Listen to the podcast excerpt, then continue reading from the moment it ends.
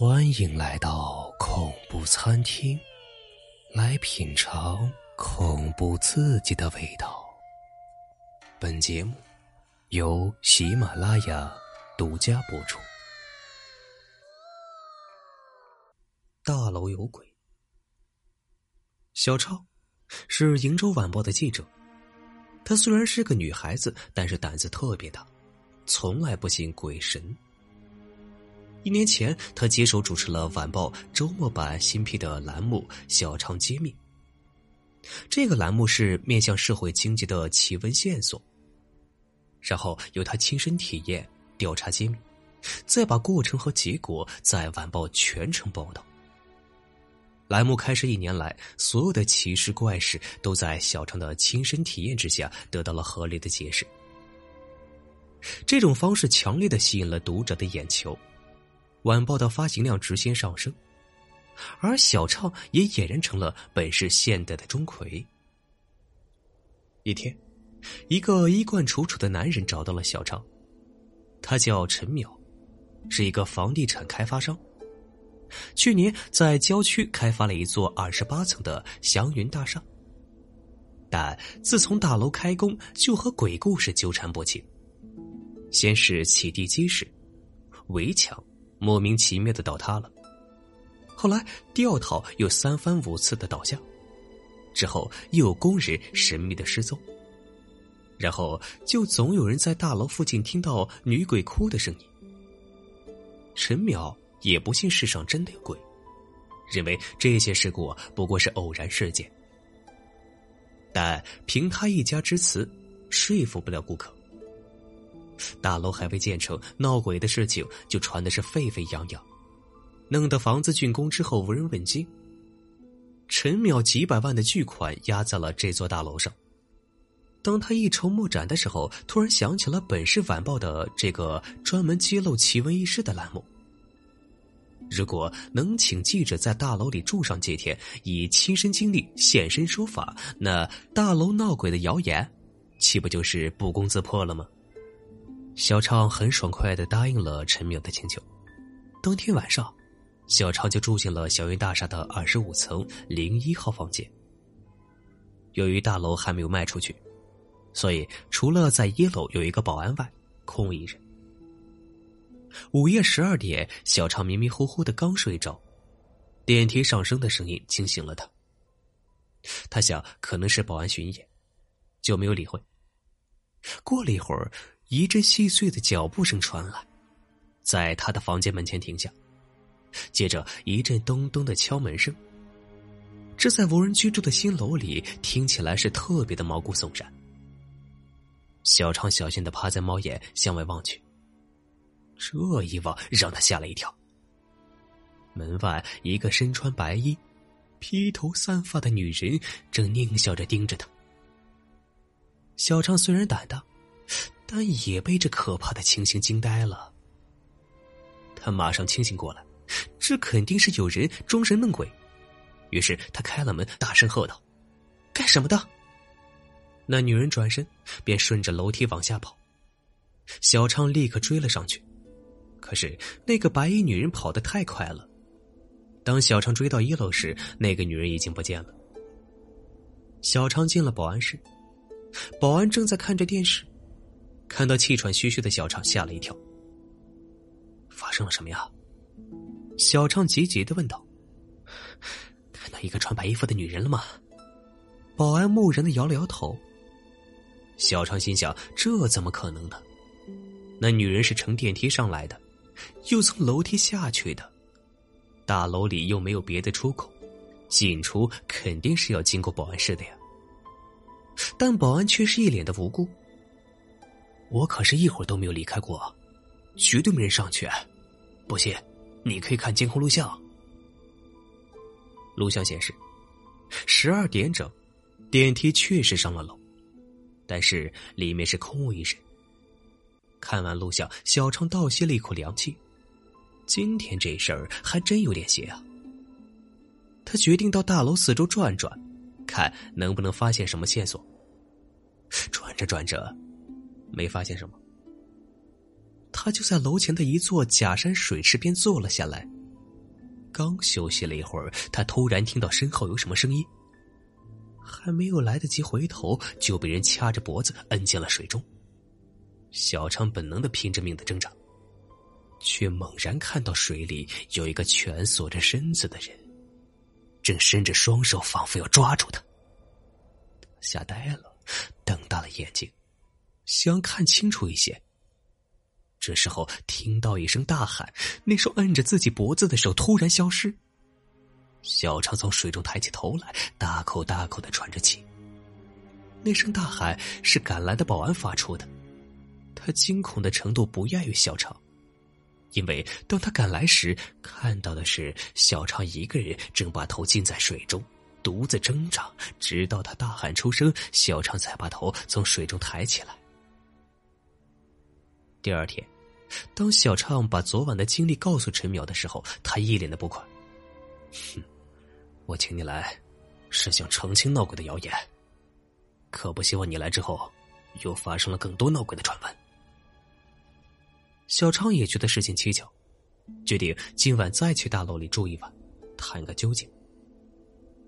小畅的这次经历引起了男友高阳的不安，他告诉小畅不能再独自冒险。今晚他无论如何要陪在小杨身边。男友的关心让小畅很是感动，他同意了高阳的要求。当天晚上，两人一起住进了上次的二五零一号房间。睡觉前，两人检查了所有的门窗，在确定万无一失后，才上床睡觉。也许是有人陪在身边的原因，小超很放松，很快进入了梦乡。到了半夜，他好像听见有个声音在叫自己：“小超，小张。”他猛然睁开双眼，旁边的床上是空的，高阳不见了。同时，一个恐怖的声音在叫着：“小超，救救我呀！”这声音竟然是高阳的。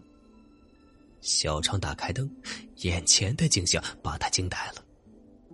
只见地上一串血脚印从大门开始，一直延伸到客厅的窗台上，而高阳正爬在窗台上，半个身子已经被拖出了窗外。他两手紧抓着窗框，正在苦苦的支撑着，而窗外却空无一人。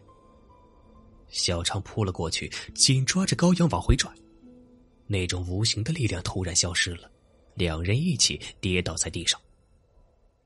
惊魂未定的喘着粗气，好久才稍稍稳定了下来。小昌问高阳发生了什么，高阳惊恐的回答：“我也不知道啊，睡着睡着就被什么东西拖到了窗户边上。”两人检查了房间，所有的门窗都锁得好好的，根本进不来人。可是那串血脚印却清清楚楚的印在那儿。小昌第一次感到了害怕。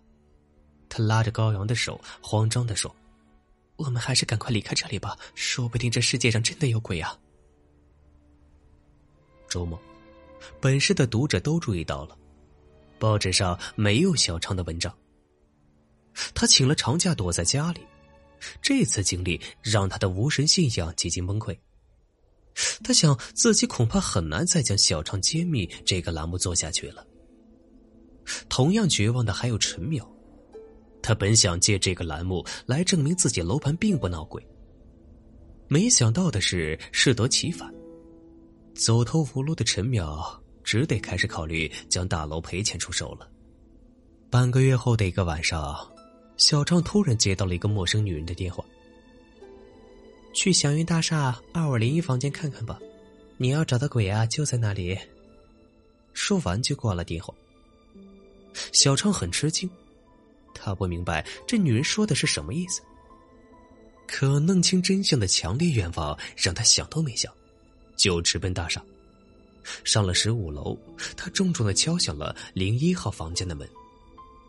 房门开了，让他大吃一惊的是，开门的竟然是高阳。高阳一见是小程，也变了脸色，但很快镇定下来。你这么快就全部知道了？小昌故意使诈。没错，我全都知道了。但希望你亲口告诉我。高阳点上一支烟，我想和你结婚，但是没有钱买房子，手中仅有一点钱投入了股市，却又被深套了。在你答应帮陈淼澄清闹鬼谣言的时候啊，一个厂房团的老板找到了我，他早就盯上了这个楼盘，答应只要能让你相信这鬼闹楼，就送我一套房子。于是我就同意了。那两个晚上。这楼里发生的事情都是我自己演的。保安事先跟我串通好了，白女人也是晚拍的，就这么简单。我这么做，也是为了我们俩将来。高阳的话还没说完，啪的一记耳光重重的扇在了他的脸上。小昌是满腔怒火，头也不回的离开了，只给高瑶丢下了一句话：“你失去的不仅仅是房子，还有我的心。”第二天，小畅在报纸头版向市民公布了祥云大厦闹鬼的真相。他在文章的结尾告诉大家：“世界上没有鬼，真正的鬼在自己心里。”陈淼兴致冲冲的来到小畅，把厚厚的一沓人民币放在了小畅的面前，说是给他的酬谢。但小畅看都没看，冷冷的说：“陈老板，别高兴的太早。”事情还没有结束呢。原来，小畅知道真相之后啊，把整个闹鬼事件像是放电影一样，在脑中重新过了一遍。唯有当自己的头被摁入水中的时候，看到的那个蜷着身体的人得不到合理的解释。高阳的安排中并没有这个角色。联系到大楼之前出现的怪异情形，他猛然想起了神秘失踪的民工。果然。警察们在假山水池底下找到了一具尸体。经过确认，这个男子正是那个失踪的民工。原来是由于建筑工地安全措施不到位，这位民工死于事故。但是陈淼为了逃避责任，用水泥把他砌入了水池中的假山底，并制造了工人失踪的假象。但由于施工使用的水泥质量不过关，加上被水浸泡。假山底的尸体渐渐露出了上半身。小畅被人摁进水中，正好看到了这个人。陈淼也难逃法律的制裁。不久之后，一个女人来报社找小畅，给他带来了一包农村的土特产。女人说自己是那个死去民工的妻子，特意来感谢小畅的。小畅不收东西，那女人硬是丢下东西就走了。小超没有追出去，因为他在想一件事情：这女人的声音怎么好像在哪里听过呢？